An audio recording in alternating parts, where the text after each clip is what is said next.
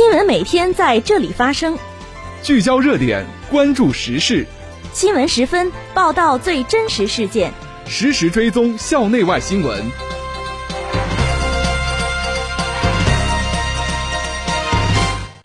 听众朋友，下午好，欢迎收听今天的新闻十分。今天是二零二零年十二月三十一号，星期四，农历十一月十七。今天夜间到明天白天，聊城地区天气晴，气温零下十二度到零下三度。首先，让我们关注历史上的今天。一九九三年十二月三十一号，我国首张电子报纸问世。一九九九年十二月三十一号，中华世纪坛杯揭幕。这次节目的主要内容有：我校举办第十七届挑战杯全国大学生课外学术科技作品竞赛校内选拔赛。我校获评全省党员教育电视片评选三等奖。习近平主持召开中央全面深化改革委员会第十七次会议。第七十五届联合国大会主席博兹克尔发表新年致辞。下面请听详细内容。首先是校内新闻。近日，由校团委主办。计算机学院团委、物理科学与信息工程学院团委、化学化工学院团委联合承办的第十七届挑战杯全国大学生课外学术科技作品竞赛校内选拔赛于团委青年之家青年会客厅举办。此次大赛邀请校内外专家担任评委。校赛启动以来，各学院师生积极参与。经过前期筛选，共八十一个项目进入校级选拔赛答辩环节。现场展示阶段，各参赛团队标新立异，从研究意义、研究内容、创新点、应用前景等方面进行介绍。项目涉及新能源、车联网技术等各大创新领域，展现出我校学子科创研究的创新性和科学性。评委们对项目进行点评，肯定了参赛团队的创新意识和科创能力，同时也指出部分团队在选题方向。材料编排、创新优势、应用前景等方面的不足，鼓励各团队广开科创视野，努力打造亮点突出、竞争力强的参赛项目。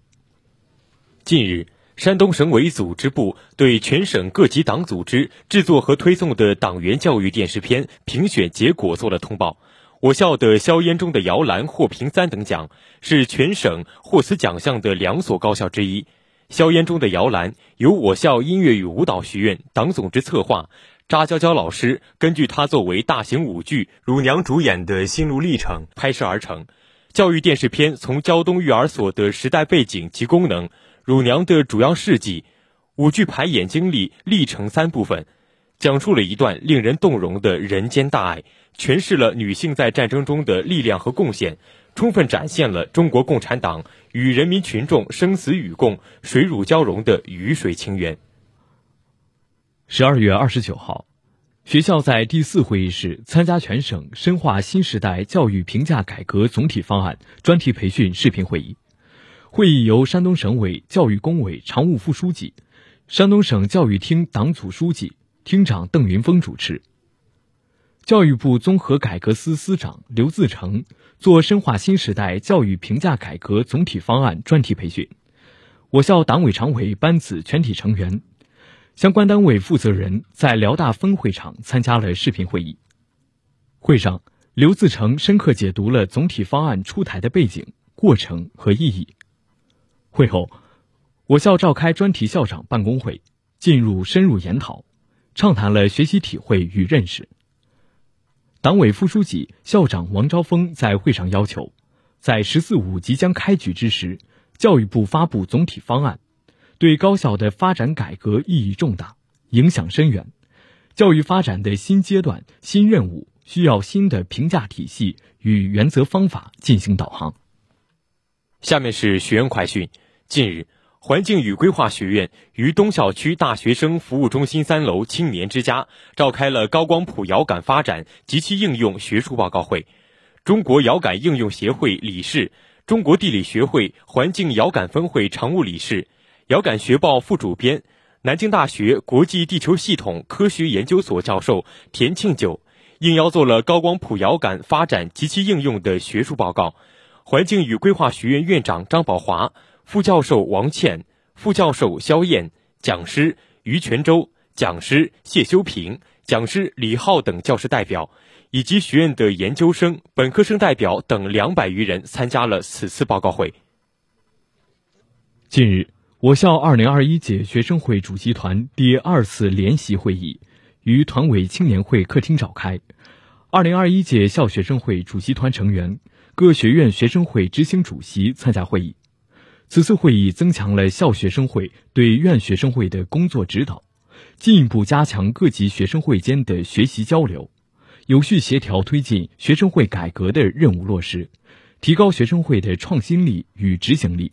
助力学校发展建设，为学生会组织更好的小同学所需、应同学所愿奠定了坚实基础。接下来是国内国际新闻。十二月三十号，中共中央总书记、国家主席、中央军委主席、中央全面深化改革委员会主任习近平主持召开中央全面深化改革委员会第十七次会议，并发表重要讲话。他强调，党的十八届三中全会以来，党中央以前所未有的决心和力度，冲破思想观念的束缚，突破利益固化的藩篱。坚决破除各方面体制机制弊端，积极应对外部环境变化带来的风险挑战，开启了气势如虹、波澜壮阔的改革历程。党的十八届三中全会确定的目标任务全面推进，各领域基础性制度框架基本确立，许多领域实现历史性变革、系统性重塑、整体性重构。为推动形成系统完备、科学规范、运行有效的制度体系，使各方面制度更加成熟、更加定型，奠定了坚实基础，全面深化改革取得历史性伟大成就。十二月三十号，国家主席习近平同德国总理默克尔、法国总统马克龙、欧洲理事会主席米歇尔、欧盟委员会主席冯德莱恩举行视频会晤。中欧领导人共同宣布如期完成中欧投资协定谈判。习近平指出，二零二零年对世界和中欧双方来说都是十分特殊的一年，新冠肺炎疫情全球大流行和世界百年未有之大变局深刻交织。在这样的背景下，中欧迎难而上，携手努力，展现了中方推进高水平对外开放的决心和信心，将为中欧相互投资提供更大的市场准入。更高水平的营商环境，更有力的制度保障，更光明的合作前景，也将有力拉动后疫情时期世界经济复苏，增强国际社会对经济全球化和自由贸易的信心，为构建开放型世界经济做出中欧两大市场的重要贡献。十二月三十号，国务院总理李克强主持召开国务院常务会议，听取保障农民工工资支付情况汇报。要求强化措施落实，确保农民工按时足额拿到报酬，部署切实做好春运疫情防控工作。通过行政事业性国有资产管理条例，加强和完善国有资产监管。会议指出，按照党中央、国务院部署，今年以来，各地各有关部门贯彻实施保障农民工工资支付条例，推动解决各类欠薪问题取得积极成效。要持续发力，从保民生和巩固脱贫攻坚成果大局出发，抓实抓好正在开展的整治欠薪专项行动，加快健全长效机制，确保农民工按时足额拿到工资。十二月二十九号，第七十五届联合国大会主席博兹克尔发表新年致辞，呼吁全世界人民齐心协力终结新冠肺炎疫情。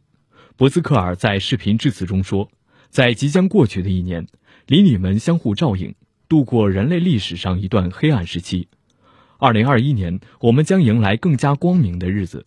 因为所有人都应享有的疫苗接种已经展开，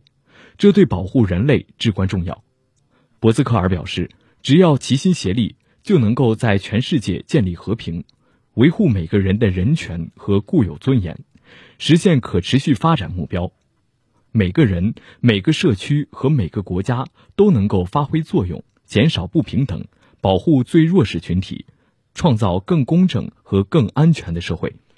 听众朋友，今天的新闻十分就为大家播送到这里。今天是二零二零年的最后一天，主播赵凡霄、宋子健携手编辑严莹莹、黄小雪以及新闻十分全体工作人员，感谢您的收听，我们明年再会。